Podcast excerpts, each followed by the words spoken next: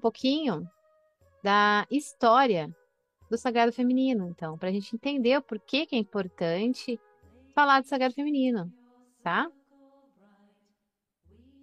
Ah, as primeiras comunidades humanas no período paleolítico, né, eram nômades, tá? As primeiras comunidades. Então aqui eu vou colocando assim sempre umas imagens que vai estar tá, é, ilustrando aquilo que eu estou dizendo, tá? Para vocês colocar e linkar a imagem com o que está sendo dito. É, eles não entendiam muito da natureza, então eles ficavam migrando, né? Os primeiros, pense lá, os primeiros humanos que existiram, tá? Na, no período paleolítico.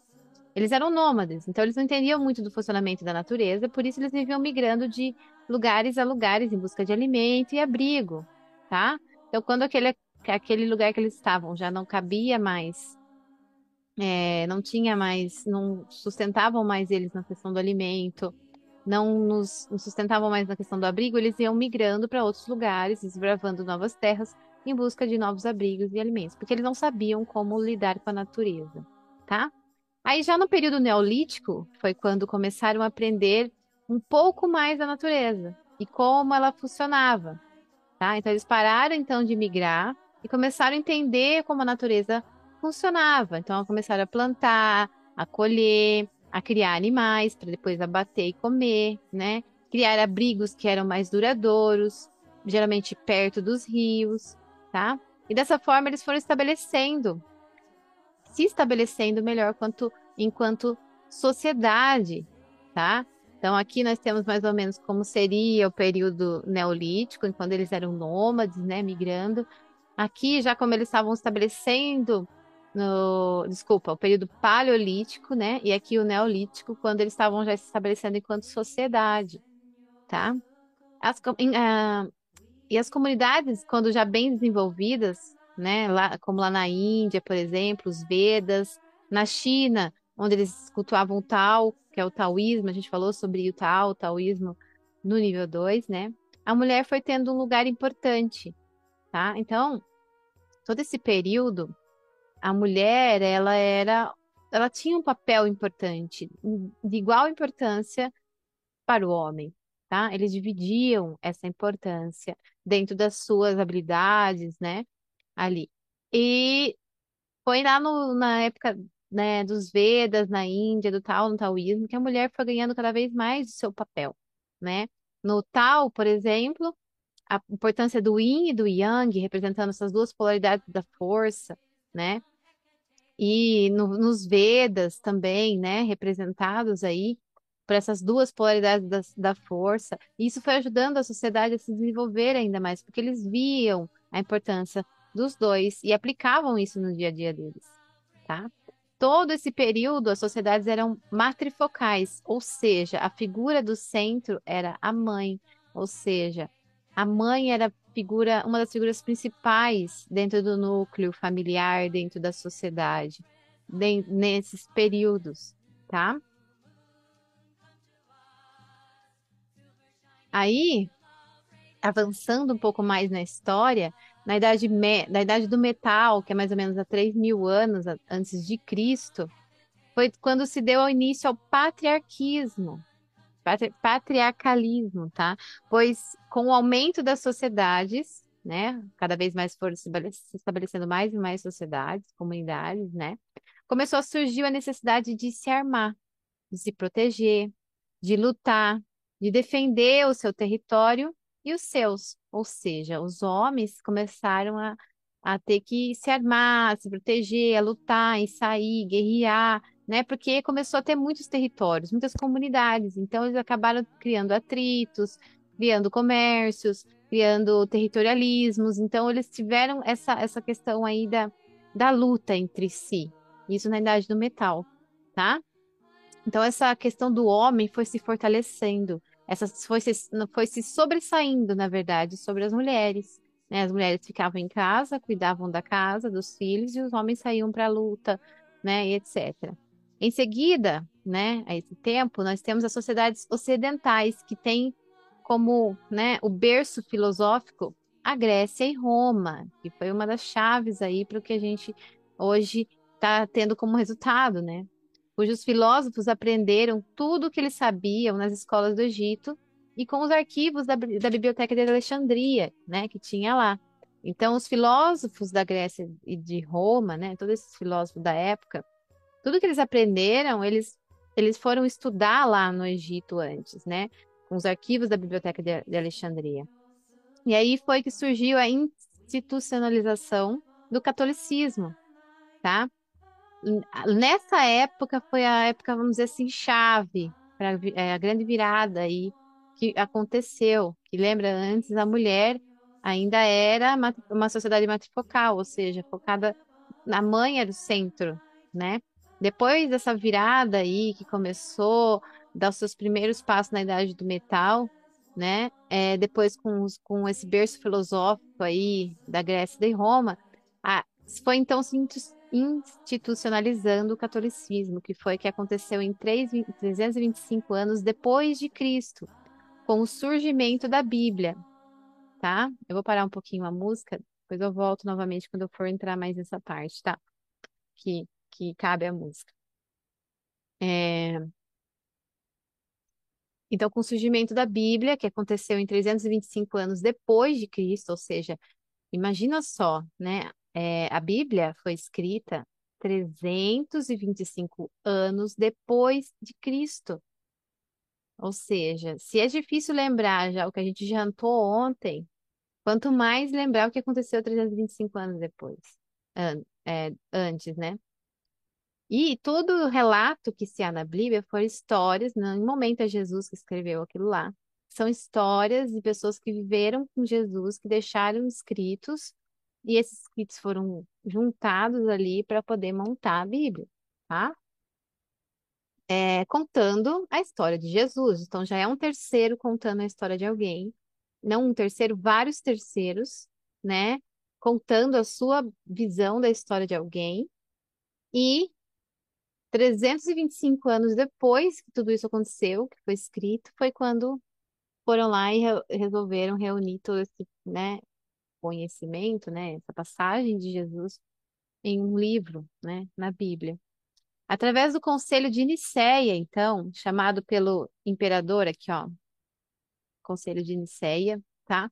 Chamado pelo imperador é, Constantino Romano, tornando-se a religião oficial de Roma. Então, lá no Conselho de Nicéia, 325 anos depois de Cristo, foi quando o imperador romano aí, Constantino, tá? Constantino Romano reuniu todo o pessoal lá, né, da, do catolicismo, para ver o que, que ia colocar ou não na Bíblia, tá? Então, na hora que eles estavam lá montando, eles decidiram, foi nesse conselho de Nicéia, ok? Então, e aí, a partir desse momento da montagem da Bíblia, dessa, dessa institucionalização do catolicismo, foi quando uh, essa foi a religião que tornou-se oficial de Roma, tá?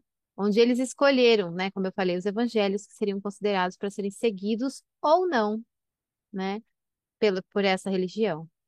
E aí, então, houve um desejo de se fazer, de se fazer valer o catolicismo. Então, eles achavam que ali continha a verdade universal de tudo que existia, né? Então, eles queriam, dentro da crença deles, que o catolicismo se prevalecesse acima de todas as outras crenças e acima de todas as outras religiões.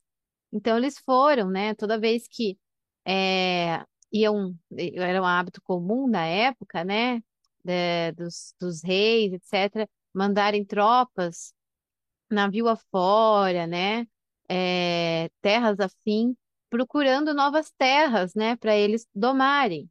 E aí, é, esse imperador, o pessoal da Igreja Católica na época, mandava junto um padre nessas tropas aí que desbravavam, para colocar esses padres, né, quando chegassem nesses novos territórios, para que eles conseguissem é, substituir o dogma ou a religião, a doutrina que se tinha naquele lugar e colocar, né, impor o catolicismo.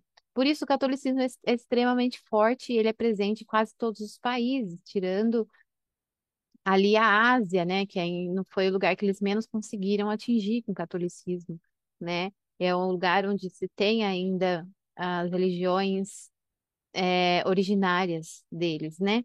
Todo o resto, praticamente, foi domado pela Igreja Católica. tá? Eles realmente tomaram todo, tudo, ah, querendo impor a verdade deles. E, ó, e cabe um adendo, eu não estou falando mal de religião nenhuma, tá? Eu estou contando apenas como a história é, ok? Até porque eu venho de um berço católico, acredito que a maioria que chega, né, até aqui no, no portal também seja, venha do berço católico, salvo exceções, né? Por quê? Porque justamente por conta disso, né? Por conta desse desbravamento aí, desse imposição que a igreja fez, né?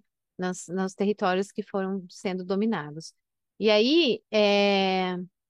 e eles, né, dentro da crença deles, não estavam fazendo isso por mal, mas é porque eles realmente acreditavam que essa era a religião certa, que eles acreditavam que a crença deles era a mais certa, era a mais fiel ao que, né, a tudo, né? Como tudo foi criado.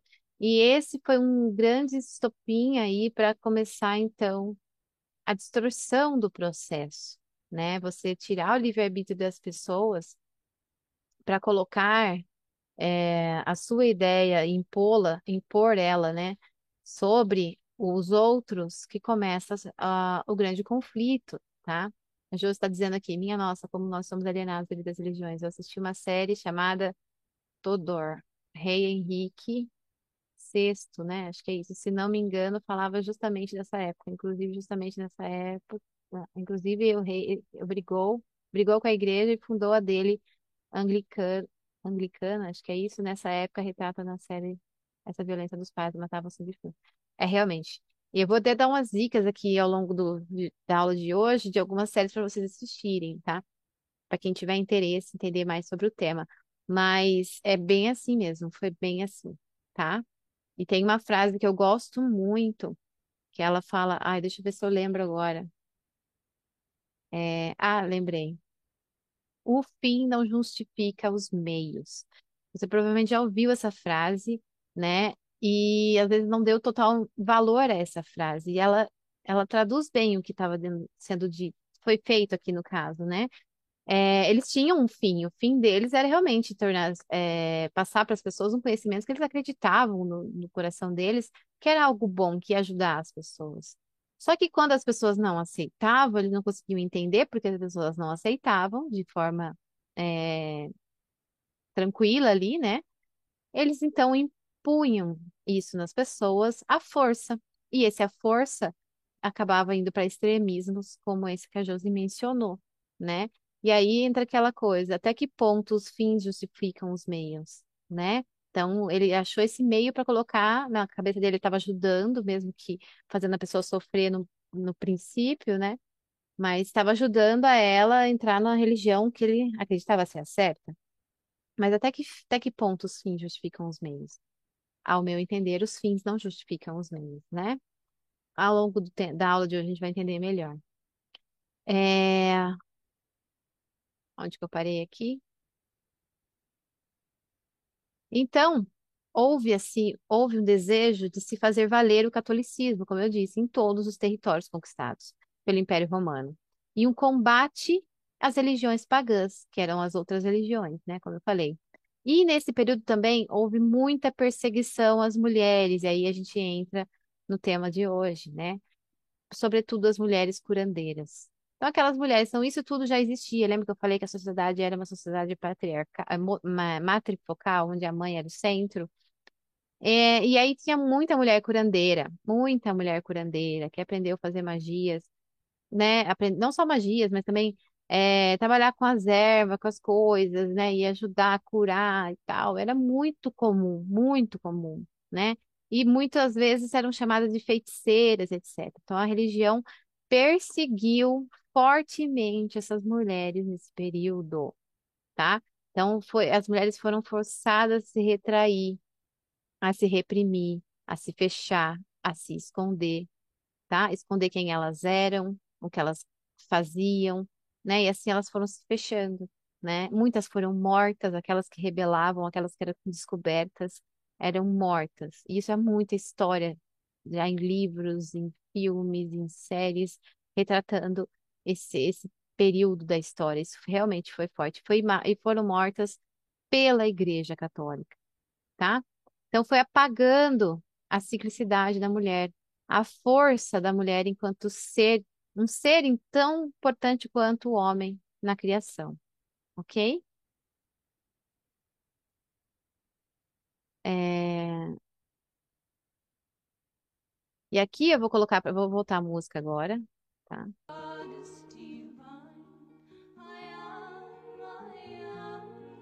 Ah, foi na Idade Média Ocidental, então, que se fortaleceu essa crueldade, sobretudo com as mulheres curandeiras e feiticeiras, como eu falei. E aí, o que ficou registrado? A gente viu isso na aula anterior, né? Sobre inconsciente feminino, sobre inconsciente, na verdade, né? Como que funciona o processo do inconsciente. Como que ficou registrado na história do inconsciente feminino, sobretudo? Qual história ficou registrada? Deixa eu baixar um pouquinho. Nesse inconsciente, né? A Josi está falando. Quando eu assisti essa série, foi o começo para o meu despertar. Comecei a questionar até a Bíblia, somente porque já vi muitos homens atrai, atribuir a ruína do homem a Eva. Exato, ponto-chave, Josi. Isso mesmo. É muito do que. Porque na. É, isso que a Josi falou é muito importante, porque na religião, na igre- no catolicismo, eles culpam, né? Claro que não de forma tão declarada assim, mas Eva por Adão ter pecado, né? Então, é, isentando o homem da culpa. Inclusive na Igreja Católica, você vê como eles reprimiram a mulher desde aquela época, né? A mulher foi criada das costelas do homem, então, assim, a mulher é um ser inferior, entende? Enquanto, por exemplo, no Tao, a gente vê lá, né, o, o, o símbolo do Yang como tão importante quanto essas duas energias, né? Elas são de igual é, necessidade, de igual potência, né? Dentro da criação, dentro do universo. E né, no catolicismo, não. A mulher foi criada das costelas do homem, né? Ou seja, ela é colocada como alguém inferior. É a linguagem subliminar disso é que ela é alguém inferior, né? O Adão pecou por causa de Eva. Então, são histórias que a gente vai percebendo que foram embutidas no nosso inconsciente, e no inconsciente da sociedade como um todo, em toda a nossa história, dessa é, diminuição da mulher, né, enquanto ser. E aí que causou todo esse dano que nós vemos hoje na, na sociedade. A Josi, a própria Bíblia não cita mulheres na história. Exato, é sempre homens, sempre homens, grandes homens e mulheres não eram importantes, né? Então, qual foi a... o que foi registrado aí no inconsciente feminino ao longo de toda a história? Pensem comigo. Violência, culpas, medos, inferioridades, né? O que que você pensa quando lembra da história da mulher? O que que você, o que que vem no seu inconsciente? Faça esse exercício aí, fale para mim, manda no comentário. Quando você pensa em mulher, na história da mulher, quais as palavras vêm na sua mente? Fazer isso, escreva para mim, eu quero que você escrevam. É essencial, por quê? Porque vai- você vai conseguir, conforme vai vir as palavras para você na sua mente, você está resgatando esse inconsciente que você está acessando, você está acessando inconsciente. É aquilo que você tem dentro de você e nem sabia muitas vezes que tinha de informação sobre a mulher, né? Marielle reprimida, escrava do homem. Isso, exatamente. Sem voz, Marielle, isso mesmo. Olha só, são coisas que a gente talvez nem nunca parou para pensar, mas que é uma coisa que nós temos dentro de nós. Nós estamos acessando o inconsciente coletivo e trazendo qual a importância da mulher dentro desse inconsciente, qual a mensagem que foi gravada nele, né? Aqui eu trouxe alguns exemplos, ó, também. A ideia do casamento forçado, as mulheres eram forçadas a se casar. Os pais escolhiam, quem lembra disso? Isso é até tem novelas e, né, histórias aí que a gente vê que era, era assim que acontecia, né? A mulher era forçada, o pai geralmente escolhia um marido para a filha muito antes dela, né, virar uma jovem, ela era ainda criança ou adolescente, o seu casamento já estava arranjado. de acordo com as necessidades do pai ou daquela família em adquirir novas terras, novas propriedades e, né, poder. Então, as mulheres eram moedas de troca dos pais. Os pais usavam a mulher como essa ferramenta, né? Então, a mulher não tinha voz, ela, como a Mari falou, não tinha voz, ela não tinha escolha, né? Os pais, a família forçava ela a fazer alguma coisa ou outra. É, Filhas mulheres também eram rejeitadas pelos seus pais. E também a gente vê muito isso em séries, em filmes, em livros, né? Da própria história. Quando se nascia uma filha mulher, os pais rejeitavam, eles queriam um filho homem, porque o homem ia fazer o, o serviço mais forte, porque o homem ia ser o sucessor dele, isso e aquilo. E quando era uma mulher, eles rejeitavam, né? Em alguns casos, a mulher ficava só com a mãe ali, não servia para nada. Ou em outros casos, eles realmente davam fim naquela filha mulher. E às vezes a própria mãe, né, é, se desfazia da filha mulher com medo da reação do marido, da sociedade, se, descobrir, se descobrir, descobrirem, né, que ela tinha tido uma filha mulher. Então, elas desejavam muito ter um filho homem para agradar um, o marido, né, e, e tal, fazer a linha de sucessão ali daquela família. Então, Percebe, né, como isso está tão forte dentro de nós, né? A Samantha, eu fui até há muitos anos, eu era completamente revoltada com a Igreja Católica. Eu acho que quem passa por isso, né, esse entendimento, de alguma forma se revolta mesmo. A Joséia ainda culpava a mãe, exato. Verdade, Josi. É, nessa época, então, o marido culpava a mulher por ter tido uma filha mulher né? Falava que ela era uma boa o suficiente para ele, que ela não conseguiu dar para ele um filho homem, que ele queria um filho homem. Então ele ia, tentava engravidar uma mulher de novo, engravidava uma gravidez atrás da outra, na esperança de um novo filho, de um filho homem e tal. E se o filho nascesse com defeito, deficiente, né? Defeito não, deficiente, alguma coisa, sempre era culpa da mulher, a mulher que não era boa. Nunca era o homem culpado, nunca nada, o homem. Então vocês vão percebendo, né? que. Deixa eu tentar baixar mais um pouquinho.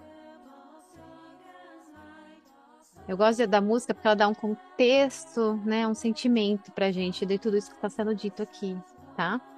Me fala aí se está sendo legal para vocês. Tá dando para eu ouvir bem com a música de fundo, tá?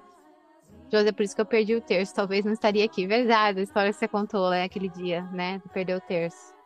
Foi meio que uma mensagem do seu subconsciente para você te forçar a olhar para um outro lado, né? Tá dando para ouvir bem, maravilha, tá? Então vamos lá. Então, que mais mensagens? Mulher é quem limpa a casa, né? Então, o trabalho de limpar a casa, de fazer as tarefas de casa, é só da mulher. O homem tem que, né, sair para trabalhar e, e chega em casa fica de boa. É a mulher que é responsável por tudo, a sujeira do homem, dar comida pro homem, cuidar do homem, tudo e tal né? O homem só vai lá caçar e volta, né? É, abuso sexual. Então, muito nessa época também, é, se, se uma mulher estava, né, tava na rua, assim, de alguma forma bonita, né, e tal, e algum homem, né, se sentisse desejado, se, se, se desejo por essa mulher e acabasse cometendo um abuso contra ela, na época, a sociedade é, culpava a mulher por esse abuso. É porque ela que é, sugestionou isso ao homem, ela fez ele é, aflorar o, a, algo de, de negativo dentro dele, né? Os instintos negativos, os instintos dele, então era culpa da mulher, né? Isso era muito forte. E hoje ainda nós temos alguns resquícios disso na sociedade, né? Mas como eu disse lá no comecinho, Hoje, essa ideia do feminismo, que a princípio até era uma ideia bacana, se distorceu extremamente. Né? Nós, estamos, nós estamos vendo uma outra polaridade é, é, excessiva né? dessa força, que também é, faz mal, tá? Mas sim, a causa é legítima. Até hoje, né, Samantha? Sim, até hoje. Então, uh, ainda existe muito essa questão do abuso sexual, isso é muito forte. Até, e quando eu digo abuso sexual, não pensem só aí sobre é, um homem na rua passa, pega uma mulher e abusa. Claro, esse é um caso mais extremo. Mas tem abuso sexual dentro de um relacionamento, né? Quando o parceiro não respeita a parceira, o momento dela, como ela se sente, né? E impõe a vontade dele sobre isso. Também é um abuso, né? E as mulheres vêm com esse inconsciente coletivo de todo esse processo e elas têm dificuldade de se entender, né? E é isso que a gente vai trabalhar na aula de hoje. Entender, se entender, se colocar no seu lugar e respeitar-se, né? É, amar-se, entender-se, é isso que a gente vai trabalhar, para que isso pare de ser um problema, para vocês se empoderem, tá? O que mais de palavra? Sexo frágil, né? É o sexo frágil, né? Aquela coisa da costela do Adão, né? Então, é o sexo frágil, a mulher é fraca, a mulher não é, não tem, não é boa o suficiente, não é forte o suficiente, ela não consegue, ela isso que aquilo, sendo que, olha só que, é, que, né, distorcido é isso, porque é claro que são, são relativos, né, mas a dor, uma das dores maiores que existe no mundo é a dor do parto. E quem que passa por essa dor? A mulher. É a mulher que passa por essa dor, né? E será que o homem aguentaria essa dor? Né? Então, assim, sexo frágil, eu sempre volto para aquele símbolo do Yang. São duas forças complementares, de mesma proporção, de mesma potência, tá? É claro, com as suas particularidades, cada uma. Desde que cada uma respeite a sua particularidade e caminhe dentro dela, nós vamos ter um equilíbrio, tá? Uh, Mari, é pesado falar, mas acredito que minha avó paterna foi abusada há mais de 50 anos do seu casamento. E é muito comum, viu, Mari? Tanto antigamente quanto até hoje. Isso é pesado, é forte. E você vai ver que você carrega isso dentro de você de alguma forma, né? É, porque faz parte da sua ancestralidade. Tá? Mas é muito comum. Aqui, ó, mulher não fala, como a Josi falou, mulher não tem voz. Isso, durante muito tempo, a mulher na sociedade não tinha poder de escolha, eram os homens que decidiam. As, as reuniões importantes, decisões eram feitas só com homens, não tinha mulher naquele processo. A mulher não decidia, a mulher não participava, a mulher não trabalhava, né? A mulher não podia fazer, a mulher não participava de coisas importantes era sempre o homem. A mulher não tinha seu lugar de fala, né? Para vocês terem uma ideia, a força desse processo inconsciente foram anos e anos e anos vivendo dessa forma, todas as mulheres. Então, imagina isso sendo alimentado no inconsciente coletivo, essa força de todo esse processo de repressão que a mulher sofreu. E hoje nós estamos vivendo o resultado disso, tá? A mulher tem que ser submissa, ou seja, ela tem que sempre ser passiva, tem que aceitar, baixar a cabeça para aquilo que o homem fala. Isso também é outra ideia. Tá? A mulher faz a comida, né? A mulher tem que cuidar dessa parte e tal. Então, assim, eu dei aqui alguns exemplos, vocês também deram, né? Para a gente entender e ver, vocês, vocês provavelmente estão vendo, né? Quanto isso é real, quanto isso está dentro de nós e a gente talvez não percebeu e não deu a devida atenção até então, né?